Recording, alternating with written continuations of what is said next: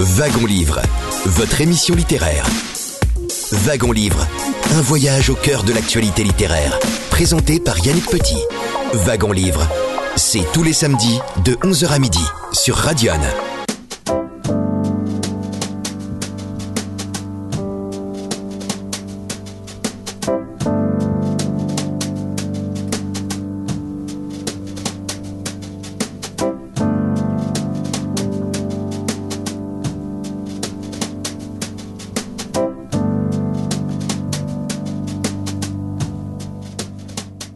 11 heures passées de quelques secondes sur euh, Radion. Un très grand bonjour à toutes et à tous et bienvenue dans Wagon Livre, votre émission littéraire. Nous sommes ensemble jusqu'à midi avec euh, notre invité. Nous allons, je vous la présente ici quelques secondes, nous allons revenir sur euh, le singulier destin d'un visionnaire de l'école républicaine.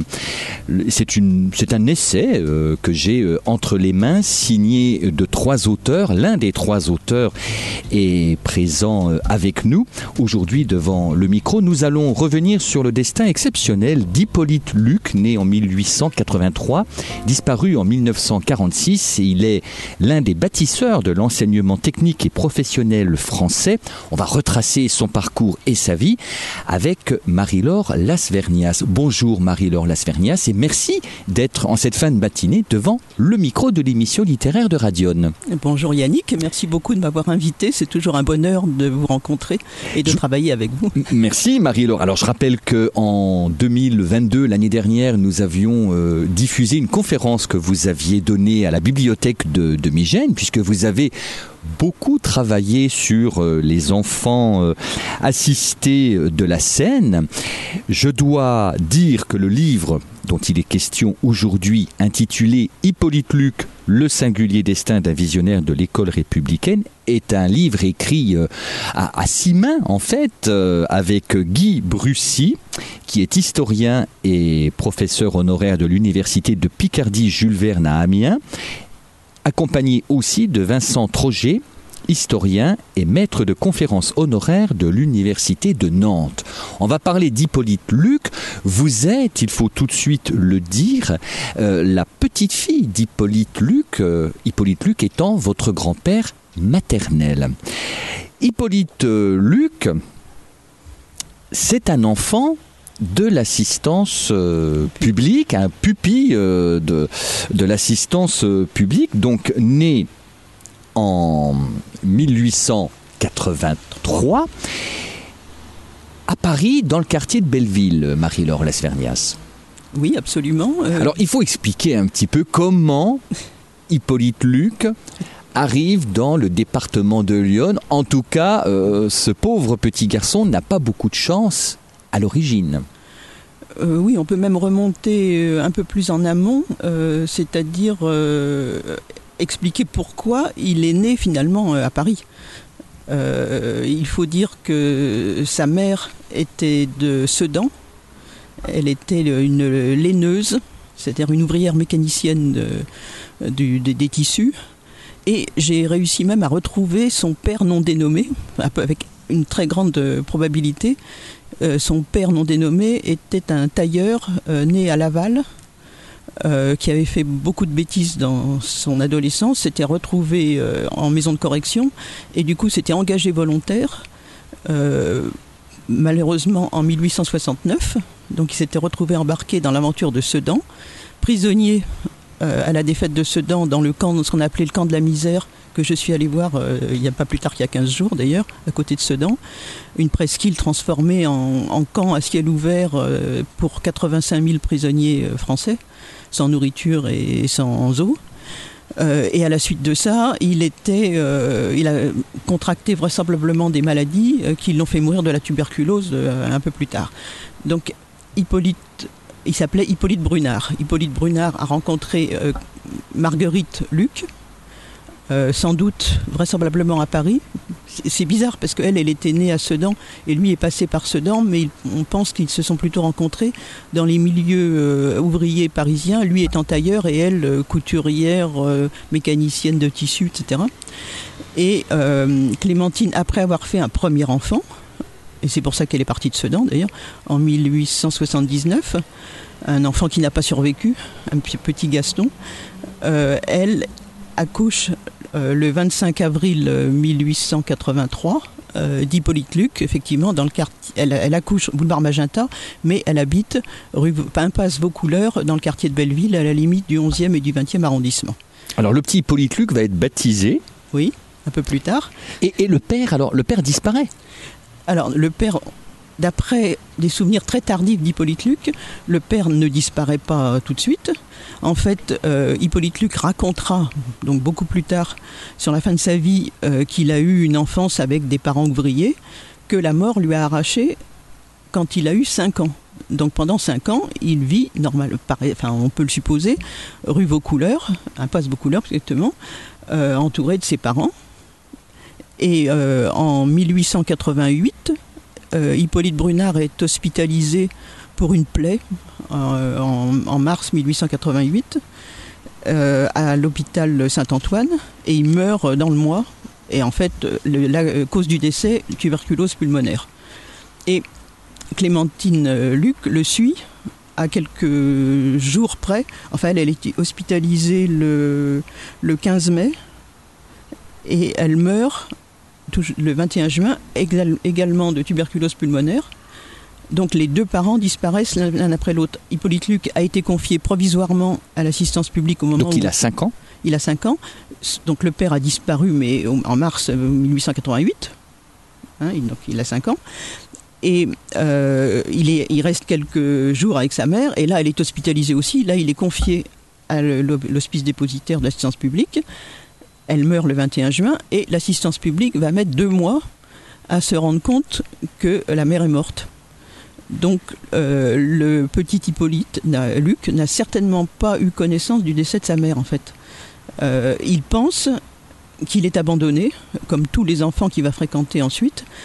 Et donc au moment où l'assistance publique se rend compte du décès de sa mère euh, en août 88, il est immédiatement envoyé dans un placement en Bourgogne, puisque la moitié des enfants à cette époque-là sont envoyés euh, en Bourgogne.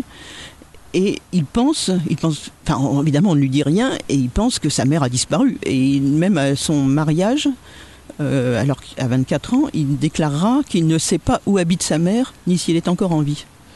Donc il est vraiment dans l'idée qu'il a été abandonné. Et c'est un, quelque chose qui le marquera forcément, enfin on peut s'en douter, euh, pour toute sa vie. C'est-à-dire que il a été abandonné par ses parents. Et puis c'est important, effectivement, euh, en début d'émission, euh, pour comprendre euh, le destin d'Hippolyte Luc, c'est qu'il a toujours, plus tard dans ses fonctions de directeur de l'enseignement technique, donc dépendant du ministère de l'Éducation nationale, c'est un, haut fonctionnaire, il a toujours été sensible au, sort des enfants abandonnés, des enfants anormaux, des enfants handicapés. C'est vraiment quelqu'un qui a un, idéal, on va bien sûr en parler au cours de l'entretien. Peut-être arrêtons-nous sur la famille d'accueil qui reçoit Hippolyte Luc. Euh, il arrive euh, à Avalon le 25 août 1888 et là il est placé dans une ferme à quelques kilomètres d'Avalon, à Sainte-Magnance, qui est d'ailleurs le dernier village euh, de Lyon avant de passer Rouvray, en Côte d'Or. Oui. oui. donc il arrive chez Jean Prévost, qui est un maçon euh, euh, qui prend des enfants d'assistance publique. Et Jean Prévost euh, a un fils, Isaïe Prévost, qui est un nom qui peut paraître surprenant. Et Isaïe Prévost, le, fils de Jean Prévost, prendra le relais de l'éducation d'Hippolyte Luc très rapidement. Mais donc Hippolyte Luc arrive dans cette famille, une famille de, donc d'éleveurs de, bovins, mais aussi euh, artisan maçon, etc. Et Isaïe Prévost a euh, été compagnon du Tour de France et, paraît-il, euh, a fait des études sur les jésuites. C'est pas n'importe quelle famille. Il sera aussi premier adjoint au maire de Sainte-Magnance, donc c'est une famille un peu particulière. Donc Isaïe, assez rapidement, et Mathilde, sa femme Prévost, prennent en charge Hippolyte Luc. et l'élève, enfin, c'est la famille dans laquelle tous les enfants de la science publique du coin voudraient être placés. C'est-à-dire qu'ils sont bien traités. La famille prend très peu d'enfants de la publique et n'a pas beaucoup d'enfants elle-même. Il y a deux enfants à ce moment-là, je crois. Euh, donc, euh, il n'y a pas euh, surpopulation au foyer et l'enfant est traité vraiment comme un enfant, de- enfin presque, enfin c'est difficile de savoir exactement le détail, mais enfin à peu près comme un enfant de la famille. Et l'obsession d'Isaïe Prévost, c'est que les enfants dont il a la charge sachent lire, écrire et compter avant d'entrer à l'école. On peut dire quand même qu'Isaïe Prévost a véritablement contribué à la réussite scolaire d'Hippolyte Luc. Je pense qu'il a été une, une action déterminante, effectivement, dans la motivation et le succès euh, d'Hippolyte Luc dans sa carrière. Et bon, on, va- on va voir euh, à quel point. euh, c'est- vraiment. euh, il a eu une chance extraordinaire, je pense, de tomber dans cette famille. Marie-Laure Lasvernia, si vous le voulez bien, nous allons marquer un premier intermède musical. Je rappelle que nous évoquons Hippolyte Luc, qui est l'objet d'un essai euh, signé par vous-même, accompagné euh, de deux autres historiens, hein, Guy Brussy et Vincent Troget. C'est publié avec le soutien du Centre de recherche en éducation de Nantes et c'est aux presses universitaires de Rennes. Hippolyte Luc, le singulier destin d'un visionnaire de l'école républicaine. On se retrouve juste après la première virgule musicale que nous proposons à nos auditrices et auditeurs. Nous sommes ensemble jusqu'à midi avec Marie-Laure Lasvernia.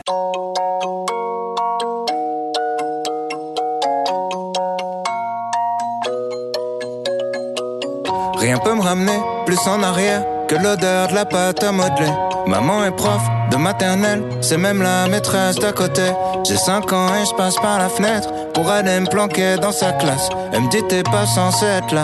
J'ai dit près de toi c'est à ma place. J'aime que les livres, je préfère être seul, donc je suis plus content quand il pleut. Je fais quelques cours de catéchisme, mais je suis pas sûr de croire en Dieu.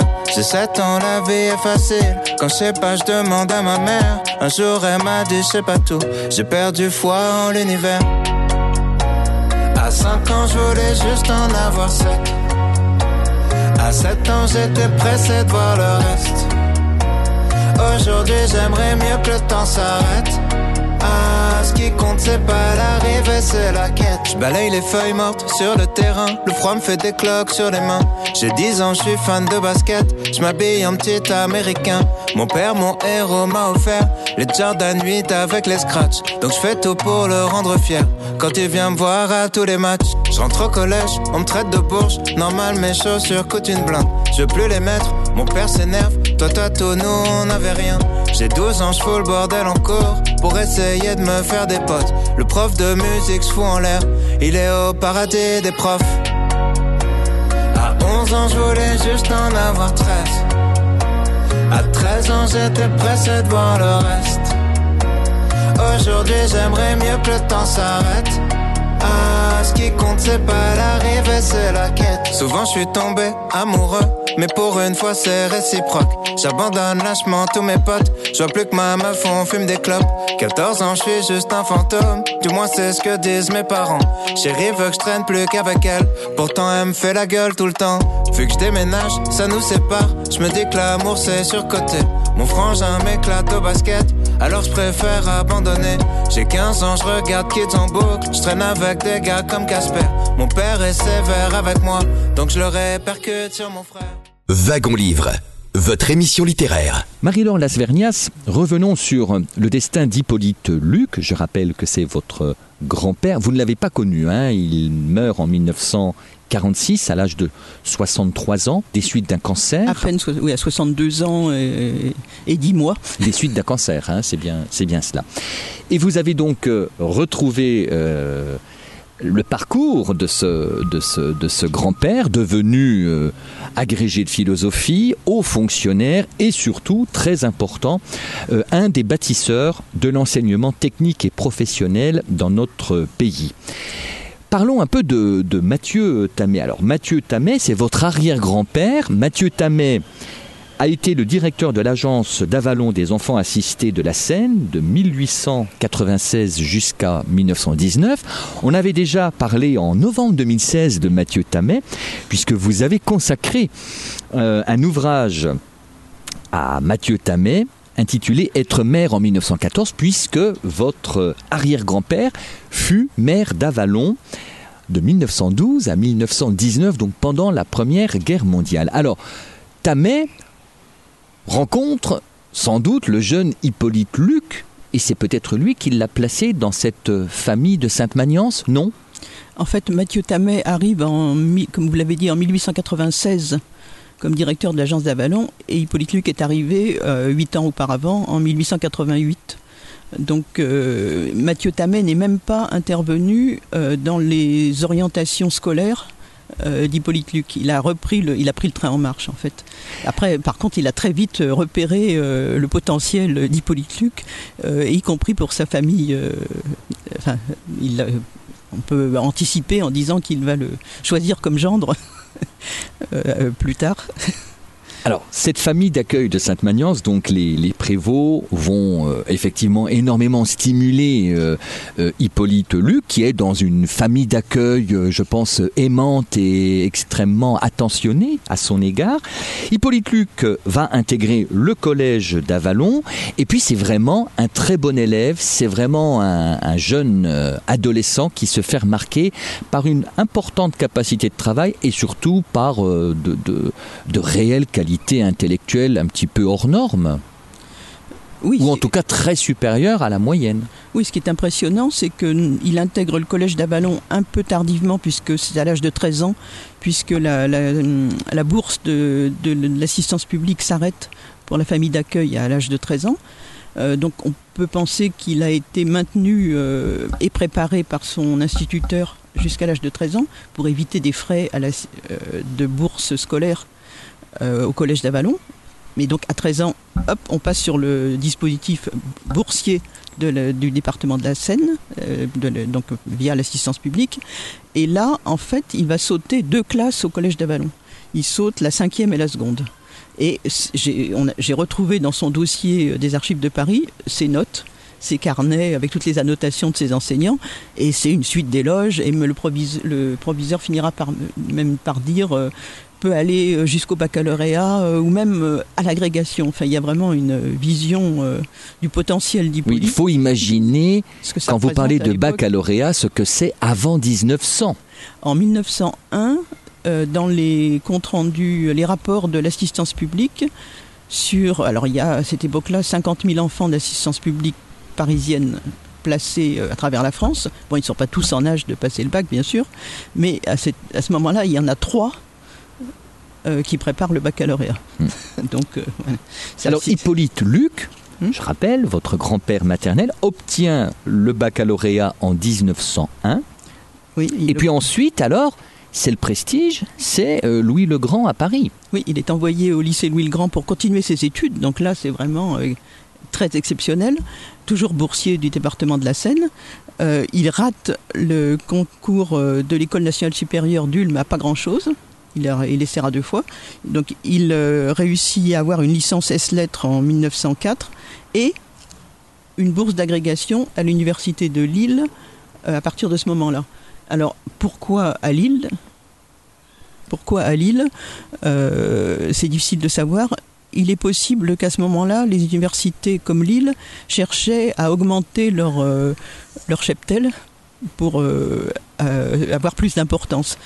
Euh, donc, en tout cas, il y a un passage de relais entre l'assistance publique de la Seine et le système universitaire euh, du Nord euh, à l'occasion de cette préparation de, l'agrégation. Donc Hippolyte Luc se lance dans une préparation minutieuse et éprouvante année après année de l'agrégation parce qu'il va la passer six fois. Et chaque fois, bon, il révise, ça ne marche pas. Enfin bon, c'est. Mais il a, en tout cas, il a de l'ambition et c'est quelqu'un qui, comme euh, Yves Honoré, euh, à qui vous avez également consacré un essai, qui est un enfant euh, abandonné. Je rappelle que Yves Honoré au Congo, sous-titré La vie aventureuse d'un enfant abandonné 1884-1930 est disponible. C'est une biographie disponible chez Eddy Livre. Vous êtes aussi intéressé à ce, à ce jeune garçon, alors qui lui aussi, même parcours qu'Hippolyte Luc, mais Luc, lui, obtient l'agrégation de philosophie, tandis que notre Yves Honoré, lui, va bénéficier de l'enseignement professionnel à travers euh, l'école d'horticulture euh, de Villepreux. Oui, oui. Et puis je pense qu'Yves Honoré était moins, enfin on va en parler, mais astucieux et moins euh, comment dire, savait moins utiliser ses relations et moins ne euh, savait pas vraiment construire de réseau, même s'il savait s'appuyer sur les bonnes personnes. Hippolyte est un modèle de construction de réseau et d'utilisation de réseau. Alors il faut dire aussi que Hippolyte Luc va épouser Maria Tamé. Ce hmm. n'est pas rien. Il l'épouse euh, donc en 1907. 1913, il obtient l'agrégation de philosophie. Vous l'avez dit, il la passera six fois, mais enfin, il l'obtient. Hmm. Et puis arrive la, Première Guerre mondiale. Mais j'aimerais tout de même que vous nous parliez euh, de Hippolyte Luc, qui intègre une, famille bourgeoise établie euh, à Avalon, les, les. Ça a sans doute été une chance et, peut-être un, tremplin pour Hippolyte Luc, socialement parlant euh, Tous les mérites de l'agrégation lui revenant, bien évidemment. Je pense, enfin c'est difficile. il est clair que euh, le fait d'entrer dans une famille, disons de la petite bourgeoisie, enfin des notables euh, à euh, a donné des chances, des possibilités supplémentaires à Hippolyte Luc par rapport à ce que pouvait lui proposer sa famille d'accueil, les, prévôts. après, savoir en même temps, la famille de, Mathieu Tamet a très bien vu aussi ce que Hippolyte Luc pouvait lui apporter. C'était euh, un échange euh, mutuellement euh, bénéfique entre Hippolyte Luc et sa famille de, de mariage. il ne faut pas surestimer non plus le, comment dire, le, statut de Mathieu Tamet. qui dira par exemple qu'en 1919, lorsqu'il prend sa retraite de la science publique, plus personne ne s'intéresse à lui. C'est-à-dire qu'il il était intéressant pour les Avalonnais tant qu'ils pouvaient leur fournir euh, euh, du personnel, en gros. En tout cas, dans, dans l'essai consacré à Hippolyte Luc, il est tout de même précisé donc que Mathieu Tamet, le beau-père d'Hippolyte Luc, aurait rendu plus présentable, plus honorable l'affiliation de son, de son gendre. Euh, c'est-à-dire que Hippolyte Luc traîne, enfin, a l'impression que, il se rend bien compte que être fils naturel, enfin, de père non dénommé, euh, n'est pas une chose très présentable. Et c'est vrai que se présenter sans famille, comme, enfin, enfant abandonné, euh, on ne parle plus du passé. Et il devient le gendre de Mathieu Tamet. Effectivement, ça lui donne une, carte d'identité euh, plus facile à, à présenter. Hippolyte Luc est enseignant et puis arrive la guerre euh, qui vient, euh, comme pour beaucoup de, jeunes Français, euh, interrompre souvent beaucoup de, bonheur. Luc est mobilisé le 5 août 1914, il est sergent. Alors, il est blessé en septembre 14 dans la Somme, rapatrié à Avalon, soigné à l'hôpital de la Croix-Rouge. Il est proposé au grade de sous-lieutenant, il le sera d'ailleurs en, janvier 1916. Et puis, là aussi, euh, dans cette armée française euh, combattante, Luc euh, est remarqué à la fois par ses camarades comme par sa hiérarchie. On le retrouve un temps avocat de soldat euh, traduit euh, au conseil de guerre. Il est attiré par sa, par sa hiérarchie. Alors il en profite étant convalescent pour écrire dans, dans la presse régionale parce que plus tard on le découvrira comme un, brillant orateur mais c'est aussi un homme de, de, l'écrit euh, avec beaucoup d'aisance. Et puis, Marie-Laure Lasvernias, il faut dire que il y a, outre les, écrits professionnels de Hippolyte Luc, c'est aussi un homme sensible qui écrit de la poésie. Or, certains des poèmes sont reproduits euh, dans l'ouvrage que vous avez euh, co-signé avec euh, Guy Brussy et Vincent Troget. Est-ce que vous voulez nous parler un peu de ces poèmes et nous en lire un au micro? Alors, dans les papiers de, famille, on a retrouvé beaucoup de poèmes. Néanmoins, je pense qu'il y en a une grande partie qui s'est perdue aussi. Certains étaient dans des petits carnets, certains ont été recopiés ensuite, euh, éventuellement dactylographiés, mais je pense qu'ils ne représentent qu'une partie de la production euh, d'Hippolyte qui, dès qu'il avait une seconde, même dans des trains ou pendant des congrès qu'il présidait et où il s'embêtait visiblement, par moment en tout cas, il écrit des poèmes d'amour euh, au dos de convocations à des réunions techniques, etc. Et on a en tout cas eu le, bonheur d'en retrouver une grande partie. Et certains me touchent plus que d'autres. Il y en a un certain nombre qui me touchent, donc je ne vais pas tous les lire. Mais euh, il y en a un qui m'a marqué. A celui sans la guerre d'Espagne, mais euh, qu'on retrouvera dans le, dans le livre. Et il y en a un qu'il a écrit sans doute en 1935, mais qui fait référence, je pense, à ses nombreux passages dans les hôpitaux et ses séjours prolongés, euh, qui n'a pas de titre, qui est une ode à la fièvre, en fait. Donc il, a écrit, il a quelquefois modifié l'ordre des strophes au fil des recopiages, etc. Je, vous donne une version. Revenez me voir, Madame la fièvre. J'aime vos yeux noirs, votre robe rouge. Si, si ça te sourit, Madame la fièvre, nous allons valser à travers la nuit jusqu'au jour livide au fond des fenêtres. On est dans tes bras, grand comme le monde, plus fort que la vie, ferme comme un dieu, roule tête folle entre les soleils. Dans tes bras brûlants, on ne peut dormir. Notre cœur se gonfle d'un désir absurde et du plus amer de nos souvenirs. Madame la fièvre, on peut en mourir. Revenez me voir, Madame la fièvre. Un cruel courage me vient près de vous. J'aime vos yeux noirs, votre robe rouge. Donc daté de 1935-1936. Ce qu'il faut dire aussi, là il est question de fièvre, il faut dire aussi qu'il est de santé un peu fragile. Il, il a, il a eu beaucoup de problèmes de santé, Hippolyte Luc. Oui, il a été. D'abord, il y a eu ses blessures pendant la guerre, euh, où il a traîné pendant très longtemps une blessure à la cuisse parce qu'il avait un éclat d'obus qu'on pensait ressorti et qui n'était pas ressorti. Euh, en février 17, il est renvoyé du front parce qu'il n'en peut plus. Quoi. Il est amaigri, euh, il a le pied euh, qui ne marche plus, euh, il suppure de partout, si j'ose dire. Euh, il, est, il a ensuite, euh, il y a un moment euh, plus tard où il a même la diphtérie. Enfin, c'est, euh, on a l'impression qu'il est une otite aussi euh, dans les années 20. Enfin, une otite qui ne guérit pas. Sans doute, c'est peut-être les séquelles de la guerre. euh, qui va traîner toute sa vie, c'est-à-dire qu'il n'a pas une très bonne santé. Malgré ça, il a un courage euh, face euh, à la vie et face aux interventions médicales qui est salué par Mathieu Tamet, qui dit que certains médecins sont de vrais bouchers et que Luc supporte ça stoïquement en récitant des poèmes justement et en faisant des discours. Alors Mathieu Tamet, d'ailleurs, le beau-père, quand il parle de son gendre Hippolyte Luc, dans son journal, il l'appelle le loup. Oui. Pourquoi l'appelle-t-il le loup? L-O-U, hein Oui. Euh, alors j'ai retrouvé une petite carte euh, qui représente un loup et sur, avec une devise euh, mieux plutôt loup que lâche. Euh, alors je ne sais pas si c'est quelque chose, euh, enfin une plaisanterie d'écolier ou je ne sais, mais c'est vrai que dès le départ du journal de Mathieu Tamet, euh, c'est soit Luc, soit le loup. Mathieu Tamet, en tout cas, euh, témoigne beaucoup d'affection, euh, d'estime, et il, il est- il est très paternel aussi avec euh, Hippolyte Luc. Oui, alors euh, Mathieu Tamet est le directeur en charge euh, d'Hippolyte. Enfin, il est la référence d'Hippolyte Luc, euh, enfant, euh, enfant assisté puis pupille de, de la Seine.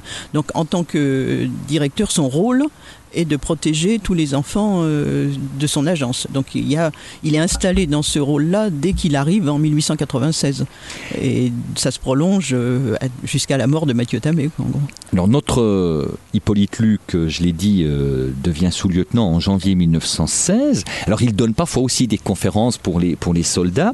Et puis le 4 janvier 1918, Hippolyte Luc est affecté à l'état-major de, de Pétain, au, au bureau du chiffre. Alors là, on peut dire que quand même, et, et il va euh, être aussi à l'état-major de Foch, euh, il rentre tout de même dans la très haute euh, hiérarchie militaire. Enfin, Foch qui va très vite devenir maréchal de France, comme Pétain. Oui, oui, on, on se demande enfin, comment il arrive à, à se faire remarquer. On a l'impression que c'est une préoccupation euh, récurrente chez Hippolyte Luc de se faire bien voir de sa hiérarchie pour en tirer des bénéfices quand même. Euh, et une partie de 1917, la deuxième partie, il l'a occupé à seconder un, général euh, qui ne savait pas trop écrire en lui écrivant ses discours. Enfin, il, se rend indispensable alors la, composition du service du chiffre de les- du GQG, du Grand Quartier Général Pétain, euh, comprenait pas- effectivement des officiers euh, qui s'étaient fait remarquer. Donc c'est euh, c'est un peu logique, enfin c'est pas surprenant qu'Hippolyte Luc en fasse partie, néanmoins c'est quand même une petite équipe. Et ensuite, euh, la, le- la- la dernière étape, effectivement, c'est l'état-major, euh, enfin le grand quartier général de, des armées euh, avec Foch euh, à la fin de l'année, euh, au moment de l'armistice, quoi, dans Et- les derniers jours. Et là, je cite euh, le- le- un extrait du journal de, de Mathieu Tamet, donc euh, le beau-père d'Hippolyte Luc, qui écrit Bonne nouvelle du loup. Il dîne tous les jours à la table du maréchal Foch. Il a eu l'honneur de causer un peu avec lui. Peut-être pourra-t-il le dérider un jour. Oui, parce que d'après Mathieu Tamet, euh, Hippolyte Luc aimait bien l'ambiance de l'équipe de Pétain. Euh, assez camaraderie, dit-il. Enfin bon, euh, alors que Foch était plus, plus pincé, comme, euh, comme ambiance.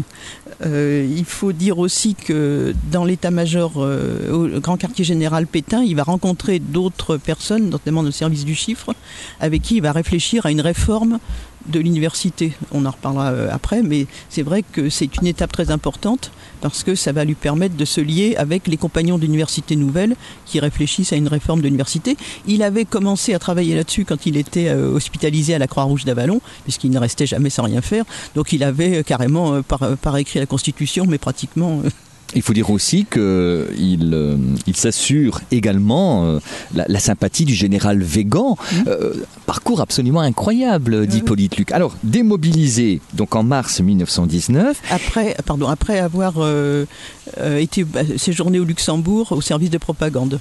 Donc il a été faire de la propagande pour le, la, la France dans le Grand-Duché du Luxembourg. Alors, revenu à la vie civile, Hippolyte Luc, agrégé de philosophie, va tout de même préférer des postes d'inspecteur plutôt que des, des postes de- d'enseignant, Marie-Laure Lasvernias? C'est Oui. déjà la recherche d'une dépasser la, la carrière de l'enseignement? Euh, c'est une question que se sont posées notamment mes camarades historiens de l'enseignement technique. Euh, C'est-à-dire pourquoi, alors qu'on lui proposait éventuellement d'être agrégé dans un grand lycée parisien, il a préféré euh, devenir euh, inspecteur euh, départemental de l'é- de l'éducation nationale. Oui, en 1920, par exemple, il Oui. est nommé inspecteur d'académie des Ardennes, par exemple. Euh, oui, c'est-à-dire que il a, hum, il semblerait qu'il ait compris ou qu'il, enfin, qu'il se soit douté que euh, rester dans un poste comme euh, ancien combattant, à son poste de professeur de philosophie dans un lycée, euh, risquait de le faire un peu tourner en rond. Euh, c'est ce qui est arrivé à certains de ses camarades qui sont passés de euh, d'anciens combattants euh, très estimés des élèves à vieux radoteurs. Euh, on ne sait pas si c'est ce qui s'est passé dans la tête d'Hippolyte Luc, mais toujours est-il que c'est peut-être aussi son travail de réflexion avec les compagnons de l'Université Nouvelle. On a l'impression qu'il a envie d'agir sur le système. Euh, et donc il accepte un poste d'inspecteur académique dans, le, à Charleville, euh, donc dans, le, dans les Ardennes, qui est un département, c'est le département où est née sa mère, ça il ne le sait pas forcément. Euh, c'est bizarre parce qu'il revient sur les traces de son père et de sa mère en allant à Charleville. Et on se demande si euh, s'en est rendu compte. Il n'y a pas de certitude à ce sujet.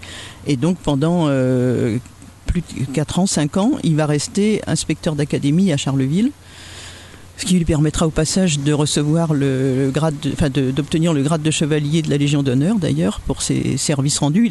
Il a, espéré l'avoir au titre de, la guerre, mais à part ses citations et sa croix de guerre, euh, bon, c'est le, le service de, de l'éducation nationale dans les Ardennes qui lui permettra de devenir chevalier de la Légion d'honneur. Et puis, il y a une année qui est importante. Première étape, j'allais dire, euh, c'est l'année 1925, puisque euh, le 20 octobre 1925, il est nommé directeur général adjoint de l'enseignement technique. C'est-à-dire que là, il est vraiment dans l'organigramme du ministère de, de, enfin on devait dire l'instruction publique à l'époque. l'époque, Donc il est, il est haut fonctionnaire. Oui, et il change complètement euh, de, de cadre de discipline, puisque c'est un philosophe qui part s'occuper de l'enseignement technique. Donc c'est, euh, ça n'est pas euh, tout à fait euh, habituel. Mais en tout cas, ce qu'il faut dire, Marie-Laure Las- Lasvernias, c'est qu'en 1925, c'est une France tout de même post-première guerre mondiale, c'est un pays, une économie, une industrie qui se reconstruisent. Et là, lui, il- a quand même beaucoup d'idéaux très républicains, très attachés, puisqu'il est aussi euh, un des bénéficiaires de, de l'ascenseur social, et c'est vraiment un, un exemple de la méritocratie républicaine. Euh, lui aussi euh, veut que la jeunesse française bénéficie alors d'une formation professionnelle, certes, mais doublée d'un enseignement d'une culture générale.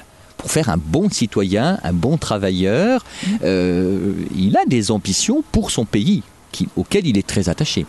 Oui, euh, il, dira et répétera que euh, les hommes, les personnes indispensables, ce sont les techniciens, enfin les gens de la filière technique en tout cas, assortis de, connaissances culturelles, mais que c'est une utopie de penser qu'en ne faisant que des études littéraires, on peut agir sur le monde et euh, avoir une efficacité quelconque. Donc euh, on peut penser que c'est ce choix de passer dans l'enseignement technique, euh, c'est le résultat de ce qu'il a retenu euh, de d'Isaïe Prévost, de ce qui doit lui rester quand même de ce que son père lui racontait, des enfants qu'il fréquente, comme vous parliez d'Yvonne Auré, mais d'autres, de d'autres camarades aussi, c'est-à-dire qu'il se rend bien compte qu'il y a des...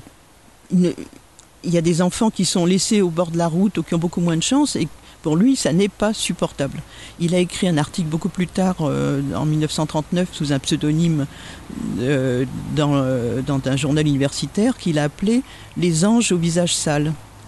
Et qui est un, article impressionnant parce que pour lui, tous ces enfants des rues qu'il a connus, et qui étaient aussi son père, euh, ne sont pas fautifs. Euh, on ne faut pas les condamner parce qu'ils sont, euh, ils ont un comportement euh, euh, répréhensible. Il faut leur donner leur chance et il ne faut pas laisser un seul enfant au bord de la route. Et ça, il le dira, il le répétera, mais toute sa vie. euh, à tous les congrès, je pense que ses collègues devaient avoir les oreilles qui vibraient quand il en parlait, parce que les congrès internationaux de l'enseignement technique, les rassemblements de ceci et de cela, les discours qu'il a, innombrables discours qu'il a fait, toujours il insiste sur le fait que il ne faut oublier personne. Il y a vraiment, euh, et on peut penser qu'il a vu une opportunité, même s'il a beaucoup hésité à l'accepter, dans ce poste de directeur adjoint de l'enseignement technique, euh, de pousser l'enseignement euh, dans cette direction-là. Et puis, donc, il seconde Edmond Labbé, qui est le directeur de l'enseignement technique. Alors, Edmond Labbé, euh, qui est un ancien élève de l'école normale de Douai, qui a commencé sa carrière comme instituteur et qui apparemment a pas mal exploité la puissance de travail de Luc, qui attend patiemment reconnaissance et qui attend aussi de prendre la place d'Edmond Labbé pour devenir euh, euh, directeur de l'enseignement technique. Alors, il patientera jusqu'en 1933. Oui. euh, en fait, c'est peut-être. Enfin, on a, une, source euh, à ce sujet, c'est le journal de Mathieu Tamet, mais euh, qui répète sans doute ce que dit Luc sur le fait qu'il a beaucoup de travail, qu'il est obligé d'écrire les discours de l'abbé, etc. Et que bon, ça fait beaucoup. Peut-être que c'est plus compliqué que ça. En tout cas, au départ, l'abbé est vraiment allé chercher Luc et le, ministre euh, à l'époque qui devait être Yvon Delbos aussi, euh, pour euh, qu'il accepte ce poste de directeur adjoint d'enseignement technique parce que Luc avait beaucoup de doutes et n'était pas persuadé d'avoir les compétences. Ça l'intéressait beaucoup, mais il pensait qu'il n'était pas sans doute euh, suffisamment qualifié. Et donc il y a eu une relation qui s'est créée entre Edmond Labbé et lui. C'est-à-dire que Edmond Labbé était étonné d'être obligé de convaincre Hippolyte Luc qu'il était à la hauteur de sa tâche. Il y a aussi une relation apparemment d'amitié qui s'est créée, mais on peut penser que l'abbé à la fois était quand même en fin de carrière et donc se reposait sur Luc, mais aussi peut-être lui laissait de plus en plus de champ libre pour qu'il puisse s'affirmer. La seule chose, c'est que ça a duré effectivement euh, de 1925 à 1933 et que ça a paru un peu long à Hippolyte Luc, même si euh, il, s'est fait un réseau de relations et il a été, euh, il était sur tous les fronts. Alors, forcément, il rencontre, il rencontre des patrons, euh, il rencontre des industriels. Il faut dire que la France a un grand besoin de main-d'œuvre qualifiée. après, Euh, émerge la, la notion de technicien. Et puis, alors, il y a tout de même euh, dans l'esprit euh, d'Hippolyte Luc l'ancien combattant, le, patriote, qui, qui tout de même pense que la France et l'industrie française ne doivent pas être euh, inférieures euh, à l'Allemagne. Et voici ce qu'il écrit.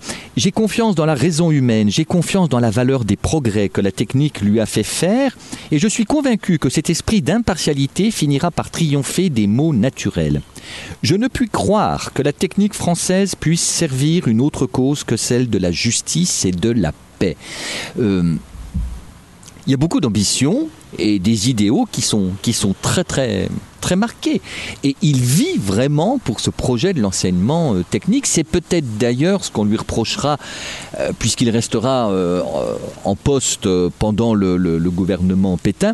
On en reparlera. On marque un nouvel intermède musical, le Marie-Laure Lasvernias. Je rappelle que vous êtes l'auteur avec Guy Brussy et Vincent Troget de Hippolyte Luc, Le singulier destin d'un visionnaire de l'école républicaine, c'est aux presses universitaires euh, de Rennes. Je rappelle aussi que vous, vous avez travaillé sur Yves Honoré au Congo, la vie aventureuse d'un enfant abandonné 1884-1930, c'est une biographie aux éditions Livre. Et puis rappelons, en 2012, c'était chez Publibook, l'histoire de l'agence d'Avalon des enfants assistés de la Seine. Vous êtes avec nous jusqu'à midi dans Wagon Livre. Nouvelle virgule musicale, on se retrouve juste après pour continuer à évoquer Hippolyte Luc.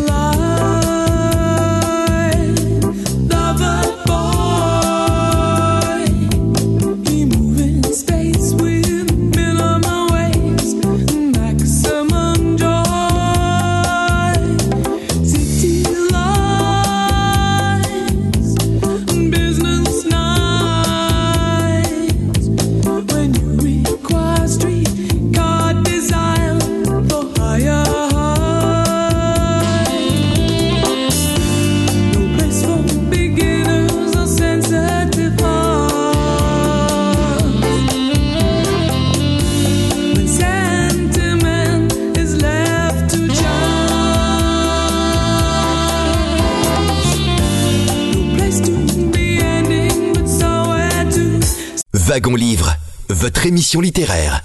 Nous évoquons aujourd'hui le singulier destin d'un visionnaire de l'école républicaine Hippolyte Luc, né en 1883, disparu en 1946, cet orphelin de l'assistance publique devenu agrégé de philosophie, puis on haut fonctionnaire. Il deviendra le directeur de l'enseignement technique de 1933 jusqu'à 1944. Nous sommes avec euh, sa petite fille Marie-Laure Lasvernias qui lui a consacré avec les historiens Guy Brussy et Vincent Troget un essai intitulé Hippolyte Luc, le singulier destin d'un visionnaire de l'école républicaine paru aux presses universitaires euh, de Rennes. Euh, c'est sorti cette année au, mars. au début de cette année 2023. Alors, Hippolyte Luc, nous l'avons dit, est dans un premier temps directeur général adjoint de l'enseignement technique. Il euh, seconde Edmond Labbé. Et puis en 1933, cette fois-ci, il est le directeur de l'enseignement euh, technique. Directeur général de l'enseignement technique. Oui. Alors, Marie-Laure Lasvernias, quelles ont été les, priorités euh, À quoi Hippolyte Luc s'est-il le plus consacré euh, dans ce qui est une mission euh, d'importance Alors, pareil, une Europe avec la crise économique, crise industrielle, une époque difficile tout de même. Oui, il y a un taux de chômage très élevé notamment. Et ce qu'on constate, c'est que le système des, de formation technique euh, finalement créer des élites, mais pas suffisamment de, corps intermédiaires qualifiés. Euh, et par ailleurs, il y a une, euh, comment dire, une inégalité des diplômes, puisque la plupart des écoles de formation, des centres de formation, sont des centres maisons C'est-à-dire que vous avez la formation euh, Renault, vous avez la formation euh, des houillères, etc. Mais les diplômes ne sont pas équivalents. Donc le, grand axe de travail dans les années, déjà à partir de 1925 d'Hippolyte Luc, euh, et qui poursuivra jusqu'à la guerre, c'est d'homogénéiser les niveaux des formations. Alors, l'équipe de, de la Direction générale de l'enseignement technique, c'est une petite dizaine de personnes.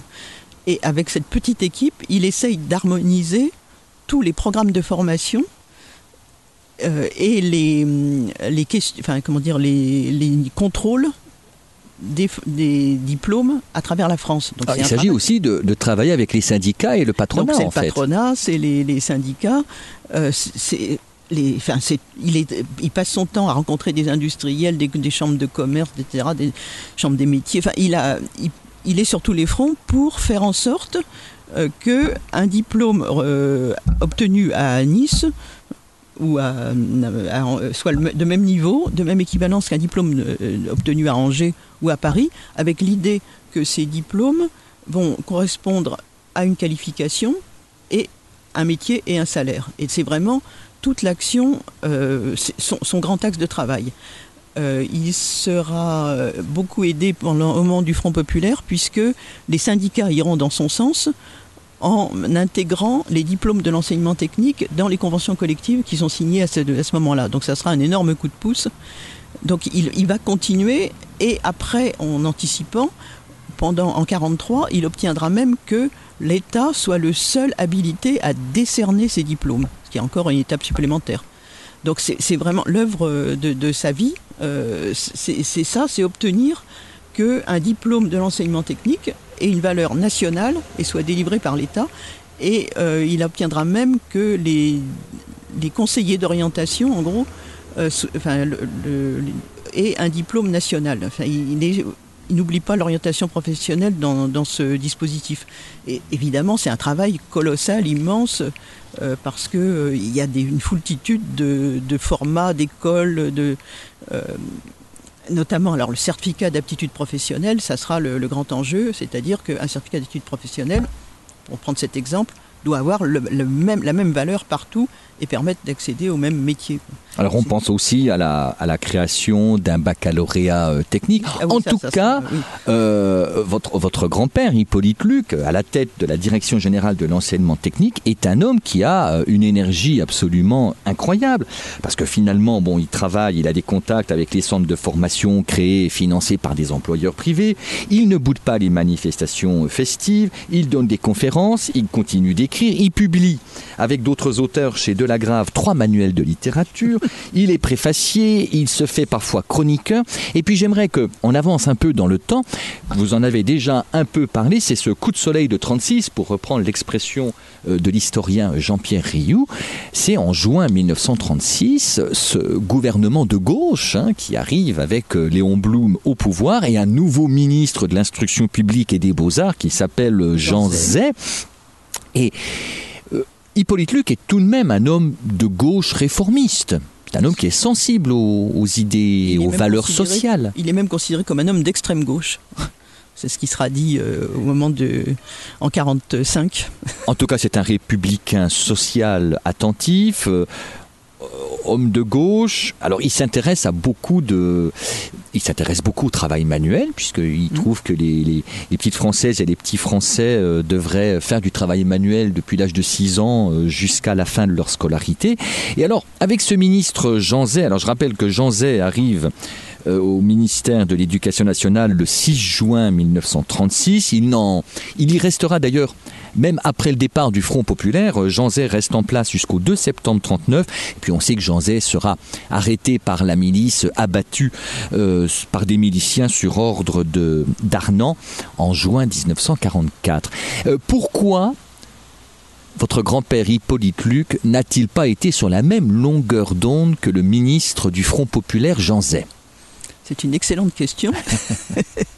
Euh, Jean Zay avait commencé à tâter le terrain pour un projet de loi qui paraissait relativement euh, anodin puisqu'il s'agissait de ne plus parler de primaire mais de premier degré et de secondaire, non pas de secondaire, mais de second degré, c'est-à-dire que au lieu de parler comme avant de primaire, enseignement secondaire et enseignement technique, il voulait parler juste de degré en intégrant, en découpant en rondelles en gros l'enseignement technique et en l'intégrant dans les différents niveaux. Et il proposait aussi de créer à titre expérimental une classe de sixième d'orientation qui permettrait justement de juger si les élèves euh, étaient aptes aux études euh, classiques, modernes ou techniques.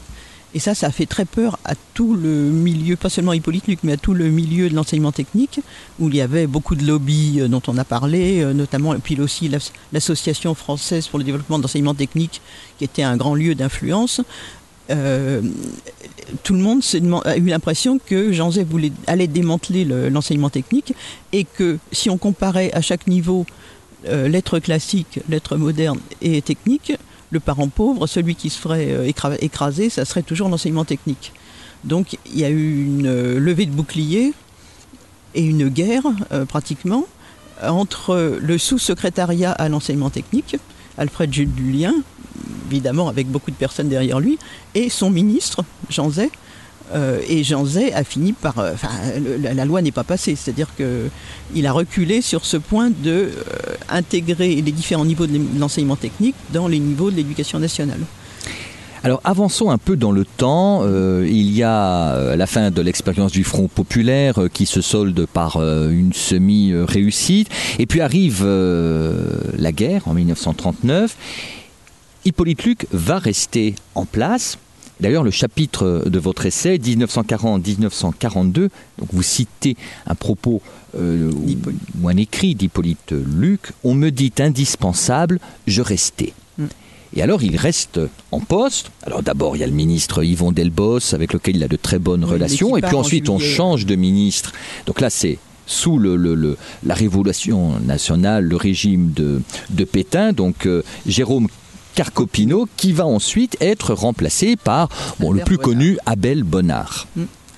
Alors, un mot sur euh, le fait que Hippolyte Luc reste en place, connaissant pourtant cette politique d'homme d'extrême droite, hein, euh, c'est Laval, c'est Pétain. Est-il influencé par des gens, alors notamment le député de Lyon, euh, Pierre Flandin, qui un temps sera ministre de Pétain ou est-ce qu'il veut jusqu'au bout maintenir euh, sa politique pour le développement de l'enseignement professionnel en France? Euh, il est clair que Hippolyte Luc faisait partie des personnes qui avaient beaucoup apprécié Pétain à la fin de la Première Guerre. Euh, et il y aura d'autres personnes comme lui qui vont rester comment dire, euh, proches, enfin pas proches, mais qui auront du mal à comprendre au début euh, ce qui se passe avec Pétain, en gros. après, l'évolution du régime va être progressive, puisque effectivement, il y a une énorme différence entre Carcopino et, et, Bonnard. on peut penser que, enfin, ce qui est impressionnant, c'est que les réformes commencées sous la Troisième République, le Front populaire, vont pouvoir arriver à leur achèvement euh, sous le régime de Pétain, sous le régime de Vichy, parce que pour des raisons diamétralement opposées, mais qui aboutissent au même résultat.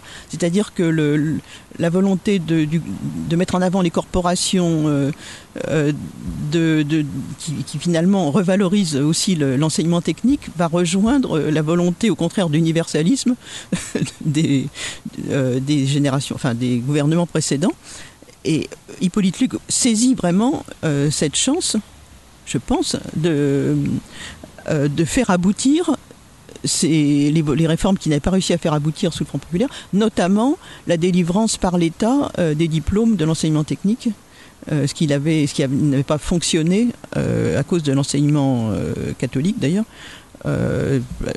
auparavant. Donc c'est grâce, enfin, c'est sous le régime de Pétain, le régime de Vichy, qui va vraiment mener à bien euh, les réformes les plus importantes. Alors après, on ne peut pas dire que Hippolyte Luc va profiter euh, de, ces relations avec euh, les, ministres de, de, Vichy, puisque de toute façon, son son gendre Raymond Lasvernias, euh, qui a épousé donc euh, sa fille hein, Anne-Marie Luc, euh, bah, est en captivité et finalement Raymond Lasvernias ne rentrera qu'en mars 1943 en France après 33 mois de, Oui, de captivité. Donc on et- peut pas dire qu'il a utilisé ses relations.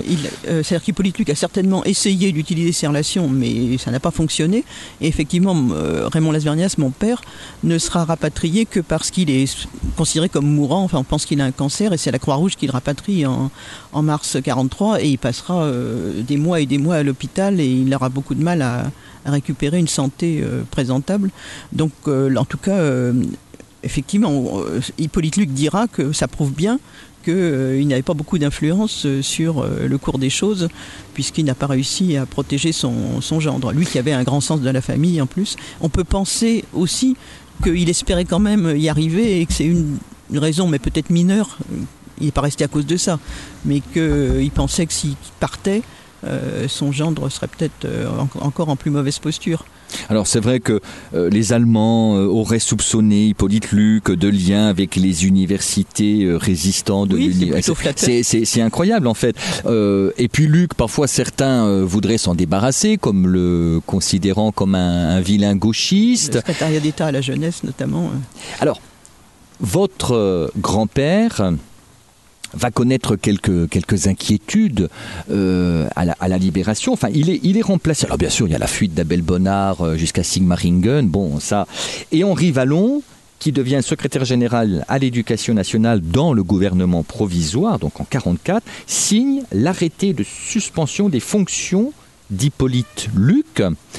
Euh, et là, votre grand-père, alors, n'aura pas de blâme, euh, il n'aura pas de gros problèmes, mais il va tout de même se défendre parce qu'on l'accuse en tant que haut fonctionnaire d'avoir continué à travailler avec euh, le gouvernement, euh, les gouvernements successifs Oui. de Pétain. C'est-à-dire qu'il est suspendu comme tous les hauts fonctionnaires Oui. qui sont restés en poste ou ont été nommés par, par Pétain. Mais il faut préciser quand même que depuis euh, avril 44, il est très malade, Hippolyte Luc.